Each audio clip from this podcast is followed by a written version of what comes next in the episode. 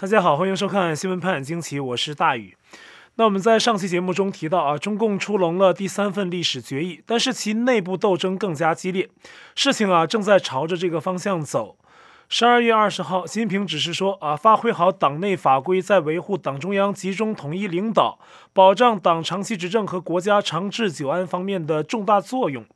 中共宣传系统呢，以最高规格发表了这份指示啊，这被认为是习近平向其党内对手发出的强烈警告。但他话呢还没说完啊，两天后，十二月二十二号，人民日报再发文向全党喊话，要求团结成一块坚硬的钢。这被一些海外媒体反向解读啊，认为正是因为党内不团结啊，当局才要这样喊话。这种事儿啊，在中共历史上是时常发生。那其实呢，早在十天前，十二月十三号，中共解放军报就以罕见的大篇幅整版发表文章，纪律严明，人民军队从胜利走向胜利，主要是向习近平表忠心啊，同时呢，向反对派发出严厉的警告。文中甚至提到啊，历史上中共官员因贪腐被判处死刑的案例。那么文中呢还引用习近平的话说：“军队是拿枪杆子的啊，军中绝不能有腐败分子的藏身之地。”那这种措辞力度啊是比较罕见的。也许是因为习近平接连喊话的缘故啊，有江派背景的中共大外宣多维网十二月二十三号发出一篇文章，再次使用春秋笔法，针对习近平的意味很浓。那这篇文章的题目是《苏联亡国三十年记》啊，政治继承与苏联解体。其实呢，这是一篇专访，受访者是江泽民时期的中国社科院政治学研究所的副所长房宁。那这个人呢，曾支持薄熙来在重庆的唱红打黑啊，是个左派，啊，主张中共五不搞啊，包括不搞多党轮流执政啊，不搞指导思想多元化，不搞三权分立和两院制啊，不搞联邦制，不搞私有化。从这个言论来看呢，此人应该是习近平当局需要的吧？啊，因为他很左嘛，又很反对西方的自由化。但是在这次专访中，房宁看上去啊，可不是来夸习近平的。他的核心观点想说的，还有举的例子是呢，缺乏政治历练和政治基础是新上位的戈尔巴乔夫最大的短板啊。这说苏联的前领导人。那么呢，我们只要对中国政治有一点了解的人呢，应该都会从这番话联想到习近平。那房宁声称啊，戈尔巴乔夫的新思维把改革的矛头指向了苏联共产党，这是错误的。认为这给苏联带去了所谓的思想混乱啊，其实呢，在我们看来是好事儿啊，呃，这是民智开化的表现。而房宁还说，戈尔巴乔夫的所谓耍小聪明，造成最后苏联解体。那么当时呢，绝大多数的苏共党员全都是袖手旁观，因为戈尔巴乔夫把苏共以及整个苏联历史都否定了。房宁的言外之意呢，就是不能让广大的党员和民众知道有关中共的历史真相，否则中共就会如同苏联共产党一样退出历史舞台。那文中有一处很点睛啊，说什么呢？说戈尔巴乔夫希望以否定前任获得合法性的做法，引起了两方面不良的后果。那这种论述啊，很容易让我们回想起。袁宏兵此前爆料的消息啊，说习近平试图在第三份历史决议中以否定江泽民来要将承担中共腐败遍地的历史责任，但是呢，由于遇到比较大的阻力，其中反对的就有张高丽等人啊，最后呢没能在决议中写入这部分。那这样看来呢，多维网发表的这篇专访房宁的文章啊，也是在说这个事儿，警告习近平啊，不要再以贪腐问题或任何理由。清理中共前任党魁的问题，否则中共就会完蛋。这篇文章呢，其实踢到了习近平的软肋，就是呢，他想靠保党来保全。聪明的人都知道啊，只有灭党啊，才能换来真正安稳的权利。可习近平不懂这一点啊，使劲拖着一艘沉船。但是呢，一个吃五谷杂粮的普通人类，能拖住巨大的沉船吗？啊，对不起，我忘了啊，他能十里山路不换肩啊。那是不可能的啊，后果也可想而知。那为了保住权力，习近平最大的不安稳永远都不是美国或别的国家，而是党内的政敌啊，或他认为意见不相符的人。那这不，前两天传出消息说啊，中共前国家主席李先念的女婿刘亚洲上将，北京时间十二月十五号被逮捕了啊，说他策划了反习近平的军事政变未遂。他的弟弟刘亚伟同时在广州被逮捕。不过呢，中国作家高伐林随后发推文说。说接到了刘家两兄弟被抓的短文之后啊，与另外一位朋友通电话啊，这位朋友说呢，自己刚收到刘亚伟本人的邮件，说明他平安。那这个最新透露的消息呢，最多证明刘亚伟是安全的，他没提刘亚洲。那更令人想到啊，刘亚洲呢，可能真的发生一些变故。那中共军队的上将刘亚洲这个人呢，他和刘源等人呢，都曾是习近平在军中比较倚重的。中共军中太子党啊，有“文刀三点水”之说啊，指的就是刘源啊、刘小江还有刘亚洲这三人呢，都在二零一二年由习近平晋升为上将。那当时和习近平啊关系密切的刘亚洲，还在二零一二年的四月在《求是》杂志发文，强调共军的一切行动要坚决听从党中央、中央军委。因为当时胡锡联手啊，多年未得到晋升的刘亚洲啊，在二零一二年七月终于晋升为上将。那可以说，刘亚洲是仰仗习近平而晋升。可是到了二零一七年的一月，刘亚洲却被免职了。那中共声称刘亚洲腐败，其实呢，大家都知道啊，中共的党官从上到下，从下到上，没有不腐败的。处理不处理啊，是要看帮派大佬的需要。直到现在，有消息说刘亚洲策划反习军事政变。那么，万维博主一兵介绍说呢，从一位熟悉中共高层圈子的北京 B 姓作家那里得知，刘亚洲啊，因为参与反习军事政变已经被捕。那这军事政变可不是小事儿，消息是否有夸张成分，现在还不得而知。但是呢，要说刘亚洲跟当局存在不同想法，那谁都不会意外。刚才我们提到的那位博主一兵就说呀，刘亚洲是个天然的亲美派啊，造成中共高层对他严格防范，之前的免职呢，很可能都与此有关。四年前，啊，二零一七年的十二月，中共就已经开始打压西方的圣诞节。可是呢，刘亚洲居然自己跑到了黄山脚下的一个餐馆庆祝圣诞节，等于是跟当局顶着干。他曾热情赞扬美国的精神，说美国有世界上最强大的军队，有最先进的科技，还有美国的民主制度，夸得很认真啊。估计这早就让当局受不了了。此外呢，刘亚洲对台湾的观点和立场，可能也会让当局不爽。早在二零零四年，刘亚洲在其《金门战役检讨》一书中啊，就对那些要对台湾打打杀杀一派言论进行了驳斥。他认为啊，时代变了啊，台湾非指金门一地，那台海作战呢，要比金门作战要艰难万倍，因为呢，不是台湾固守台湾，而是整个西方在固守台湾。他质疑啊，中共向台海运输军队的能力。说现在呢，有卫星和雷达等技术，往台海运兵啊，难逃这些高科技的眼睛。那刘亚洲呢，还分析了台湾的地形，在台湾东部建在大山里的军用机场，还有两百多万台湾预备役兵员，大量的先进防御武器储备，以及美国人对台湾军队的培训等等啊，因而得出结论说，共军如果在强攻之下占领不了台湾，那大型装备无法成功上岸的话。那么，所有先期登陆的作战人员将面临不是投降就是死亡的下场。他还分析了国际态势啊，认为如果中共武力犯台啊，美韩共同防御条约还有美日安保条约会自动生效，必定联合作战。台湾一旦有事儿，他们会同时发难，而中共呢，则要陷入四面楚歌的境地。那么，美国和日本是有可能啊，韩国现在我是不看好啊。那这是李亚洲早前分析的，而现在呢，还有美日澳印联盟啊，中共真的是面临这种局面了，越对台湾喊打喊杀，自己也就越孤立。同时呢，越南和菲律宾立场也都比较亲美，印度呢，因为跟中共的边境冲突有这个矛盾在先，所以如果中共率先在印太区域挑起战事，那也不排除印度会派海军间接参战。例如封锁马六甲海峡啊，这会影响向中国的物资运输，也会影响中国的出口货物。当然了，这种设想是在比较极端的情况下。而且呢，刘亚洲还告诫当局说，不要抱着美国不敢介入的侥幸心理。他说，美国对台湾战事早有预案，那这个预案呢，可能给中共带来极大的打击。美国的预案是啊，让中共啊完成二十万人以上的登陆。然后呢，美国再介入夺回制空权、制海权，并封锁台湾海峡，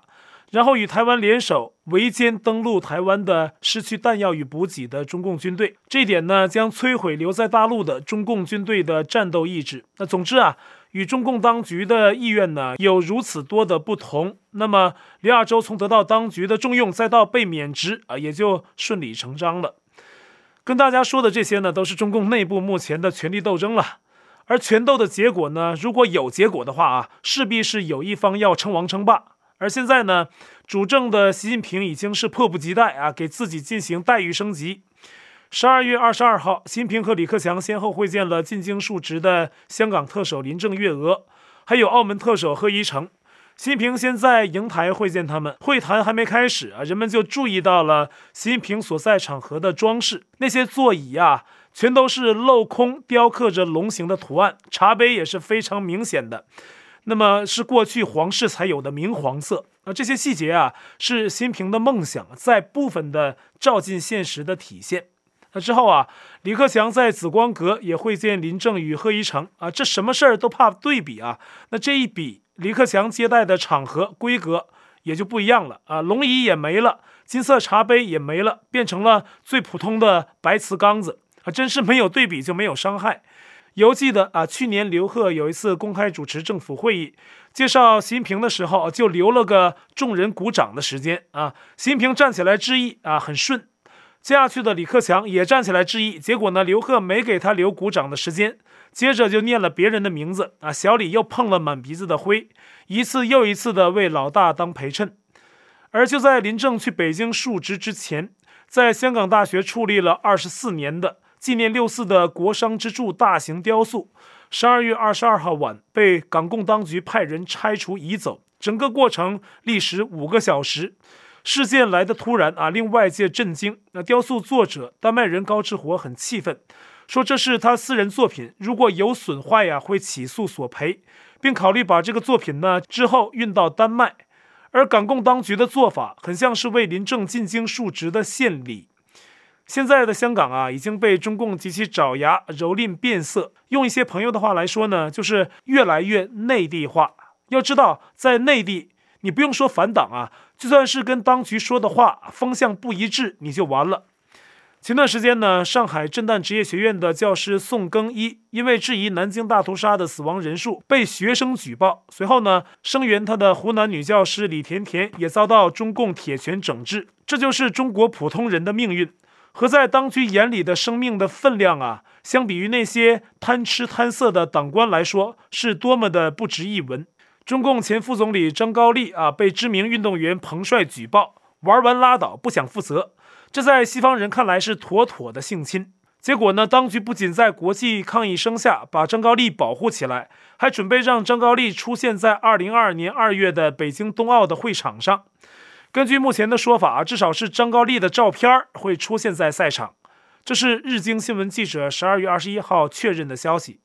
党国在向全世界表明啊，自己是多么的昌盛啊，女字旁的那个昌哈、那说到这一点呢，中共国的事儿可太多了啊，特别是党官和女明星的事儿，多到说也说不完。那最近两天呢，大陆知名演员佟丽娅再婚的事儿成为焦点事件，而且呢，这五个字都成了屏蔽词。好多网友不得不以“佟你牙再婚”等隐晦的说法来参与议论。为啥一个明星再婚的事儿成了敏感词呢？那原来啊，目前的传言是说，佟丽娅的前夫陈思诚曾有意把佟丽娅献给中共宣传部的副部长、中央广播电视总台党组书记慎海雄。现在说是佟丽娅怀上了慎海雄的孩子，所以呢，在今年五月跟陈思诚离婚之后，又立即正式嫁给此前保持不正当关系的慎海雄，而不少网友也因此大喊懂了啊，明白了为什么佟丽娅此前有机会主持央视春晚，原来是有背景的啊，有备而来。不过呢，这套传言呢，居然惊到了中共公安，北京海淀公安呢，昨天声称啊，但不敢明说啊，只是暗示指。有关佟丽娅的说法是网上谣言，已经开始受理佟丽娅的报案。可是呢，没有把这个谣言进行详细的解释啊，到底哪部分是谣言呢？是嫁给慎海雄是谣言呢，还是佟丽娅跟他此前有不正当的关系是谣言呢？这个中共公安呢都没敢说，一句谣言就像把所有人的嘴堵住。现在年近四十的佟丽娅与前夫陈思诚，早在二零一四年就育有一子，叫朵朵。但到底是男孩还是女孩，外界还没有一个统一的说法。原本有关佟丽娅与陈思诚婚姻有问题的传言很多啊，结果今年五月两人正式离婚，那再次证明谣言是遥遥领先的预言。而按照目前大家都在分享的故事版本，陈思成这种以妻纳贡的事儿，在中共体制内是数不胜数。已经落马的前中共军队的总后勤部副部长谷俊山，甚至把自己年仅二十岁的女儿都贡献给了中共前军委副主席徐才厚啊，这俩家伙都不是什么好货。而徐才厚啊，跟谷俊山女儿云雨巫山的时候，谷俊山就坐在门外。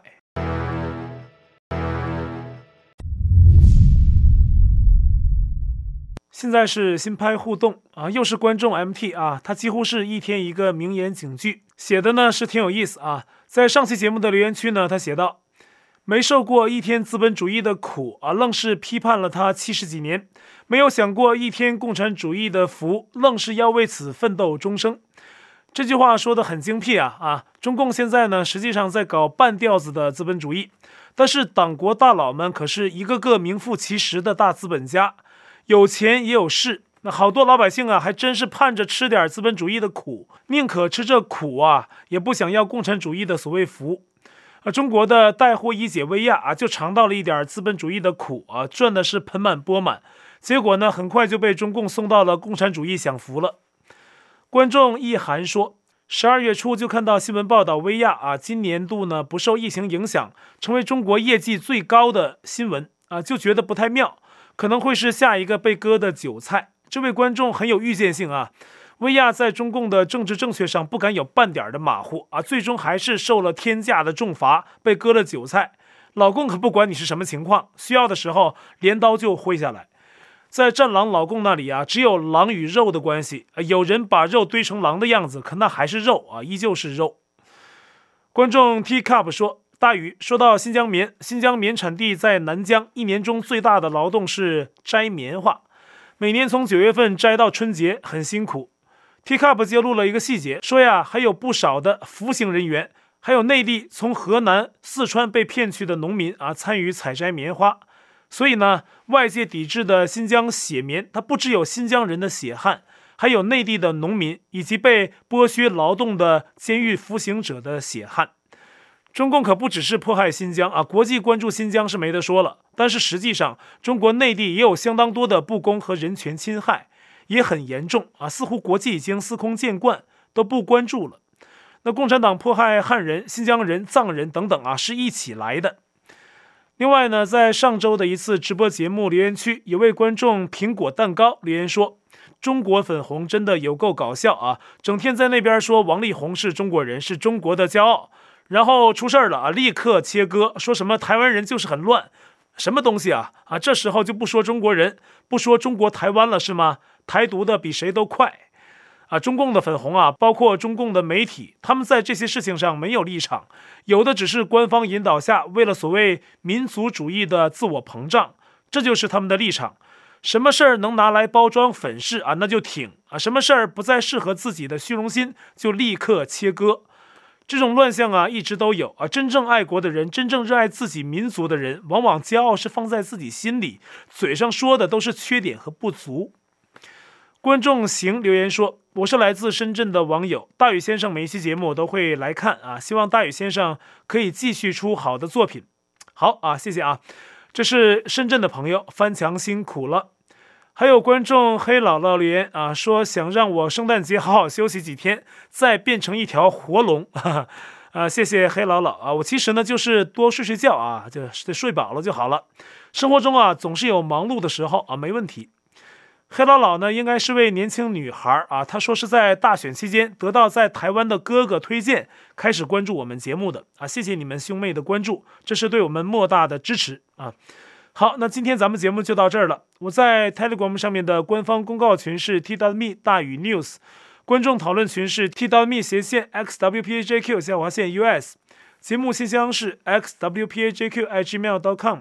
还有我的会员网站网址是大宇 US.com，也欢迎您订阅本频道并点击小铃铛获得节目发布通知。那感谢您的收看，我们下期再会。